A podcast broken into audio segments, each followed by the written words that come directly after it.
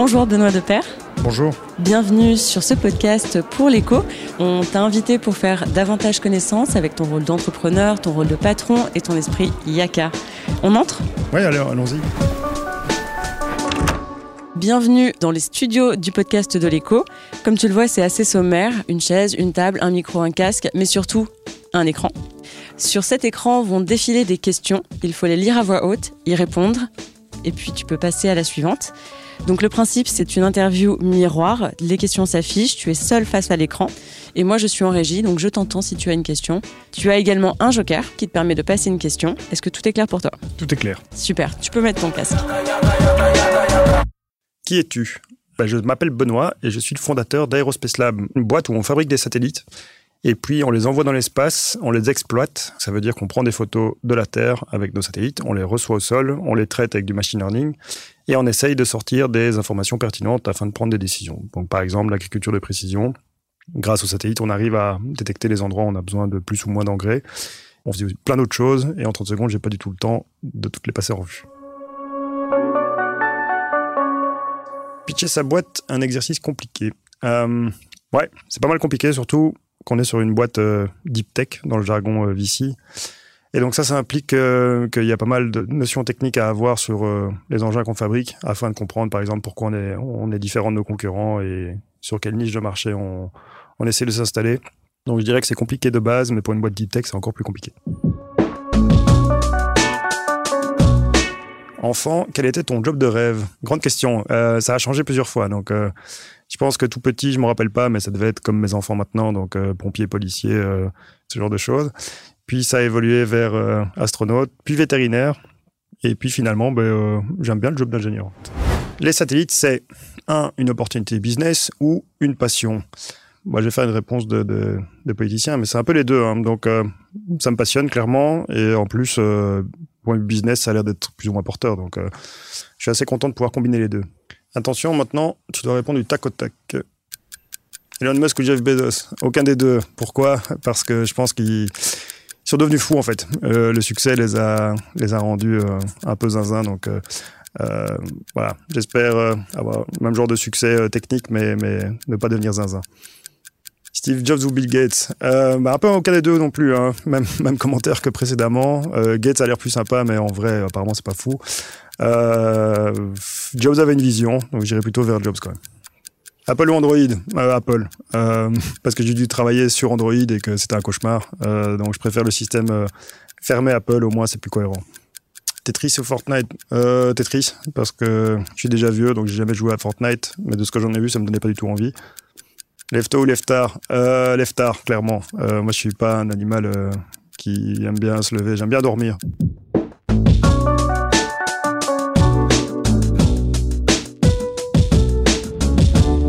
Donc ce chapitre clôt le premier et maintenant on va parler de ta vie d'entrepreneur pour mieux comprendre un peu ta vision. Entreprendre, c'est se compliquer la vie.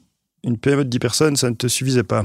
Ouais, je, je, je suis pas sûr que ce soit vraiment se compliquer la vie parce que entre entreprendre ou, ou bosser pour euh, parfois des cons, euh, je sais pas ce qui est le plus pénible sur le long terme.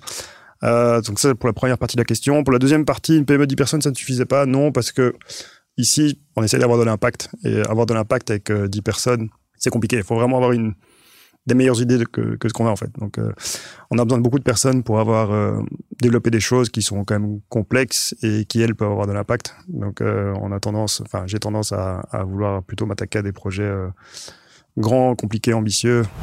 Qu'est-ce qui te fait avancer? J'en sais rien. Euh, le, J'aime bien le challenge technique, mais aussi euh, tous les aspects euh, qui vont avec l'entrepreneuriat. Donc, je pense que si c'était trop facile, je me lasserais. C'était un peu ce que je faisais avant. J'étais, employé plus typique, j'ai même fonctionnaire européen.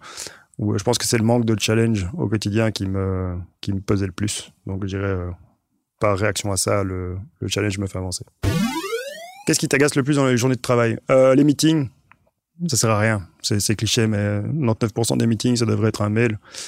Donc, euh, j'ai rien contre euh, les gens qui, qui se retrouvent à la, machine à café, qui discutent euh, du boulot et de leurs problèmes, parce que je pense que c'est là que tout se passe. Mais par contre, euh, des meetings à plus que 4 qui durent plus que 20 minutes, euh, souvent c'est, nappe. Donc euh, ça, ça m'énerve beaucoup. Et euh, tout le monde de la boîte euh, fait des blagues là-dessus maintenant. Tu t'es fait tout seul. Euh, Je ne suis pas sûr de comprendre la question. Euh, non, j'ai des parents comme tout le monde. Il y a beaucoup de back-end, comme on dit dans le jargon de la tech. Euh, ce que vous voyez, c'est le front-end. Euh, mais derrière, euh, toute une équipe, commençant par mon, mon épouse et mes enfants. Quel est le meilleur conseil qu'on t'ait donné? Et le pire? Bon, des mauvais conseils, on m'a donné un paquet, donc ça, je pourrais pas en sortir un comme ça. Le meilleur, qui peut être aussi le pire en même temps, c'est euh, de ne pas écouter les gens qui donnent des conseils. Et euh, j'aime bien ça parce qu'en fait, euh, déjà, on a, on, a souvent des gens qui conseillent mais qui n'ont pas vécu euh, de choses eux-mêmes. Donc ça, euh, ça en général, je, je dismiss direct ce genre de conseils. Et après, les gens qui ont vécu des choses, le conseil est souvent sorti d'un contexte qui n'est pas totalement transférable à, la situation du moment. Donc vraiment garder un esprit critique aiguisé par rapport au conseil, même s'il vient de personnes bien intentionnées des personnes expérimentées, parce que c'est très rare qu'on soit dans les mêmes conditions initiales et du coup le conseil peut tomber à plat ou même être euh, euh, faire pire que mieux en fait.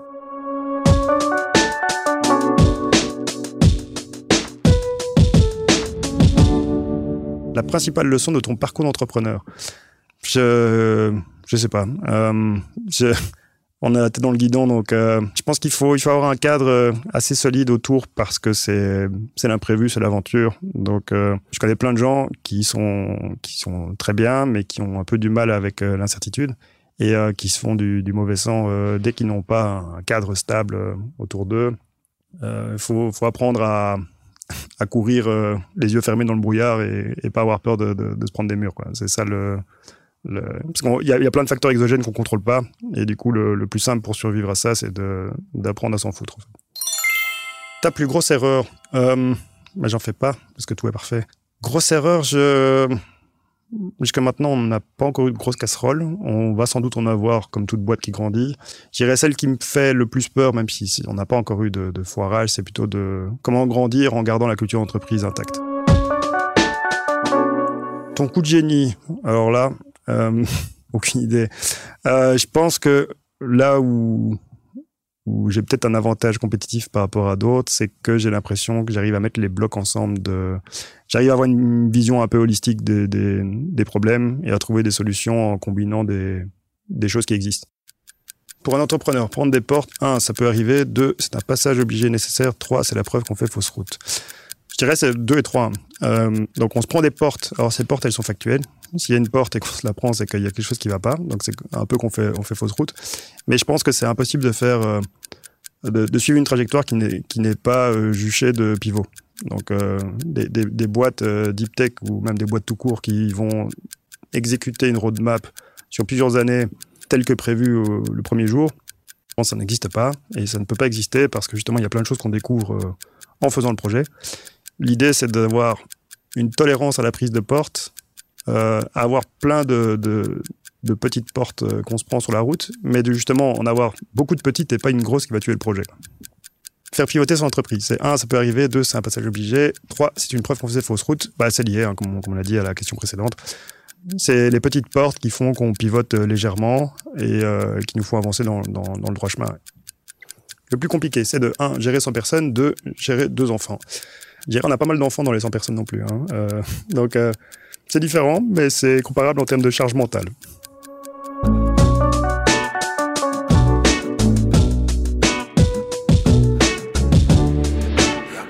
Donc ce dernier chapitre pour parler de la vie de ta boîte. Faire grandir sa boîte, oui, mais pourquoi faire? Euh, bah, C'est lié à la question de l'impact. Hein. Donc la croissance pour la croissance, c'est bien, les actionnaires sont contents, tout le monde est content, on fait de l'argent, mais euh, on se donne tous mal pour aussi avoir de l'impact. Donc avoir de l'impact, c'est quoi? C'est en gros amener de l'efficience euh, dans la prise de décision pour pouvoir faire plus avec moins. Et euh, c'est vague ce que je dis, mais plus avec moi, ça veut dire en gros conserver un, certain confort de vie, une sécurité alimentaire, une sécurité tout court, avec des systèmes de capture d'information qui sont efficients. Quoi. Et ça, je pense qu'on grandira pour atteindre la taille critique qui nous permettra euh, d'avoir des systèmes qui nous permettent d'avoir ces ambitions. Dans le business, tu es plutôt 1 vers l'infini et au-delà, 2 doucement mais sûrement, 3 Hakuna Matata. On n'a pas vraiment de borne supérieure à ce qu'on vise en termes d'ambition sur euh, le business euh, data. Le marché est encore euh, balbutiant, mais on voit que c'est relativement infini. Doucement mais sûrement, pas vraiment. On y va à fond parce qu'on n'a on pas le temps en fait. Il faut, il faut vraiment qu'on ait de l'impact, il faut qu'on ait de l'impact vite. Et Hakuna Matata, euh, je pense que oui, l'idée c'est de de faire la part des choses entre ce qui est sous notre contrôle et ce qui n'est pas sous notre contrôle, et pas se polluer le, cerveau avec des, choses sur lesquelles on n'a aucun levier. Un conseil ferait grandir une entreprise. avoir un, un, bon business plan, c'est pas mal. Avoir une bonne idée aussi. Donc, voilà, c'est des banalités, mais sur une boîte qui a des revenus, bah, vous devez avoir un produit qui se vend et euh, c'est assez simple. Sur une boîte pré-revenu, une start-up ou quoi, votre audience, c'est des, fonds d'investissement euh, capital risque. Et donc, il faut, euh, faut, avoir quelque chose à leur vendre, entre guillemets. donc, il faut bosser sur ça, mais surtout bosser sur comprendre votre audience et travailler pour fournir à ces gens-là ce qu'ils veulent avoir. Le business plan, c'est la Bible de l'entreprise ou un ami qu'on croise à l'occasion. C'est clairement important. il faut de temps en temps écrire une trajectoire. Par contre, je pense que c'est Clémenceau qui disait ça, c'est un plan de bataille et le plan de bataille, il est faux au premier coup de canon. Avec tes actionnaires, c'est à la vie, à la mort, ou chacun sa route, chacun son chemin. Je sais pas. Je pense qu'ils ont tous des visions différentes sur euh, quand ils voudront sortir et, euh, pourquoi ils voudront sortir. Donc je pense qu'à un moment, il y aura des, routes divergentes, mais divergentes euh, en bon terme, idéalement.